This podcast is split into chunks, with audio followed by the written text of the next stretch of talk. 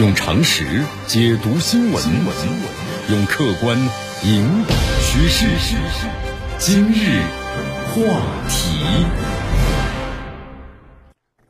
这里是今日话题。大家好，我是江南。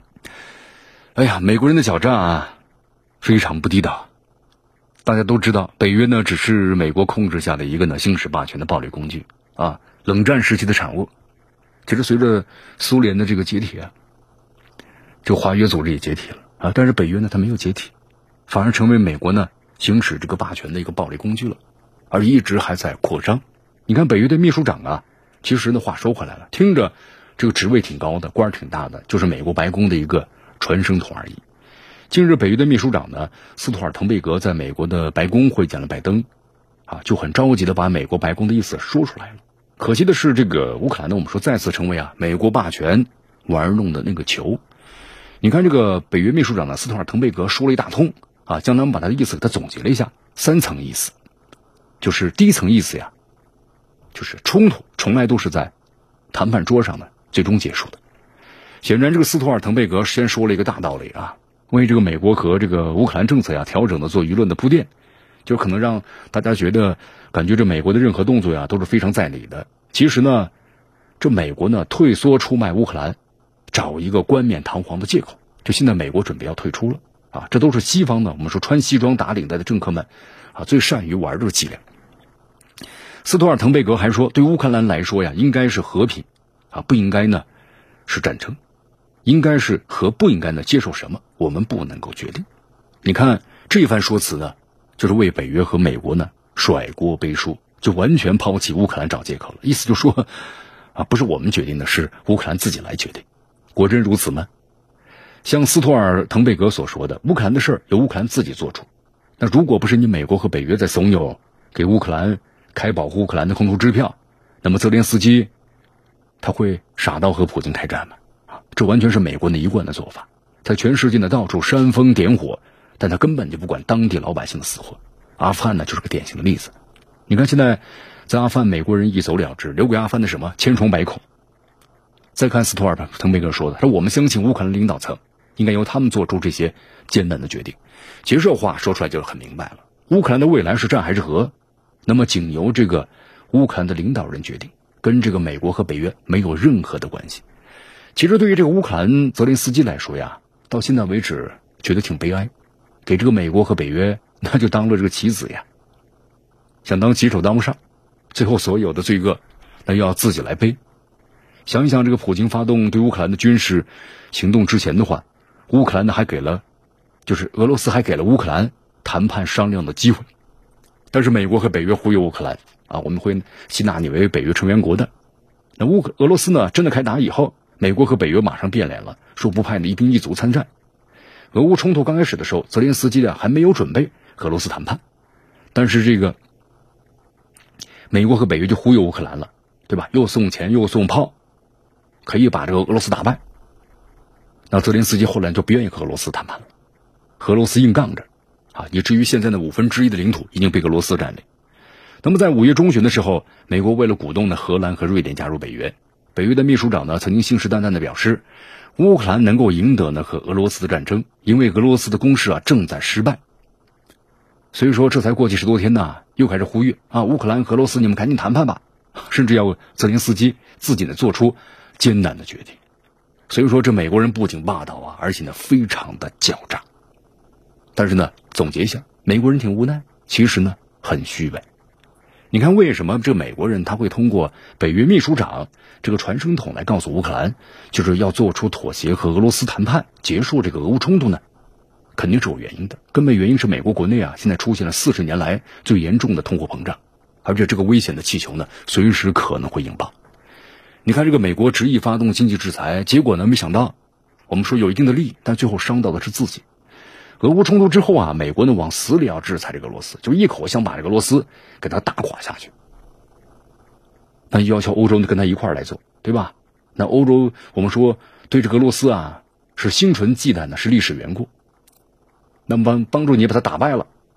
那这个危险解除了，能源能随便利用了，所以欧洲国家呢，你看也信了。结果怎么样呢？结果在这种制裁之下，导致了全球物价的快速上涨。结果呢，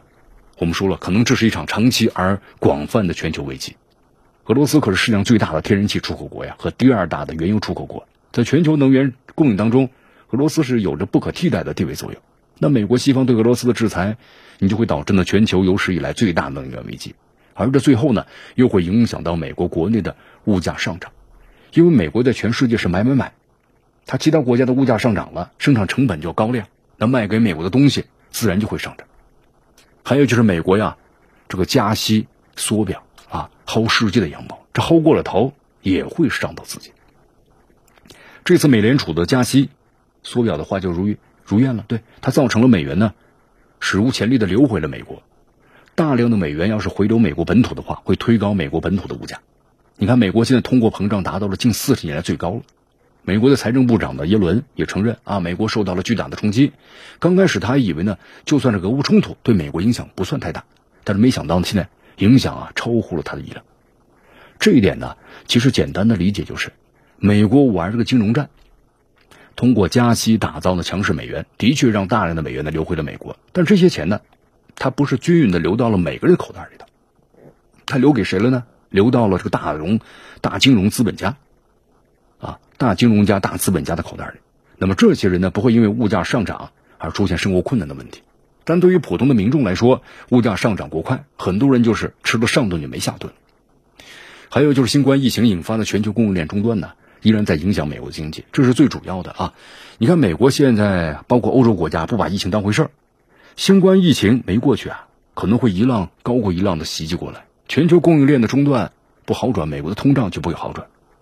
所以说，你看，美国遭遇四十年来最高通胀。连印度媒体呢都看不下去了。印度媒体呢，政治家刊登了一篇文章，题目就是“美国遭遇四十年来啊最高通胀是自作自受”，说美国是因为自己的内政和外政，那么政策所导致的，是自作自受。还有就是俄罗斯的反击从来不含糊。你看，在这个北约秘书长的斯托尔滕贝格就说这乌克兰呢要做出妥协、接受谈判的时候，那么俄罗斯呢就俄乌冲突啊放出了更大更猛的招。那么这第一招呢，就是车臣共和国总统卡德罗夫和俄防长的绍伊古举行了会面。卡德罗夫在社交平台上呢透露说，绍伊古已经制定了新的目标，将改进的战术，提高呢进攻的效率，那么加速在乌克兰的特别军事行动。第二就是俄罗斯国家杜马国防委员会主席安德烈卡尔塔布洛夫在一号表示说，俄军在乌克兰的改变战术之后，那么几乎呢已经没有再遭到兵员的损失。第三就是俄罗斯国防部下属一个委员会呢，公布了第三阶段特别军事行动的目标，它包括呢控制尼古拉伊夫州、还有敖德萨州呢和赫尔科夫州，称这个俄军呢在清除顿巴斯的乌克兰民族主义分子，还有就乌克兰政府军呢，啊就是所在的这三个州。第四呢就是德国军事专家退役中将罗兰卡特尔认为，俄罗斯可能在数天之内会控制整个的顿巴斯，而且指出俄罗斯。正在按照顺序的解决问题。俄军在控制顿巴斯之后呢，将会把战线的向前推进，包括呢巩固通往克里米亚的这个陆地上的走廊。马里乌波尔呢和其他港口，那么都在这条走廊之上。所以这个各个方面咱们情况来看呢，俄罗斯和乌克兰冲突打到这个程度了，普京呢曾经给泽连斯基呢有谈判的机会，可是这个泽连斯基啊只信美国人的这个忽悠，一条路呢他只能走到黑了，对吧？回头路都没了。那么现在这个乌克兰想和俄罗斯谈判，那么仅仅的就是泽连斯基呢稍微点头妥协，就会同意，那么还是头也不点，那么继续往下走呢？用常识解读新闻，用客观引导趋势。今日话题。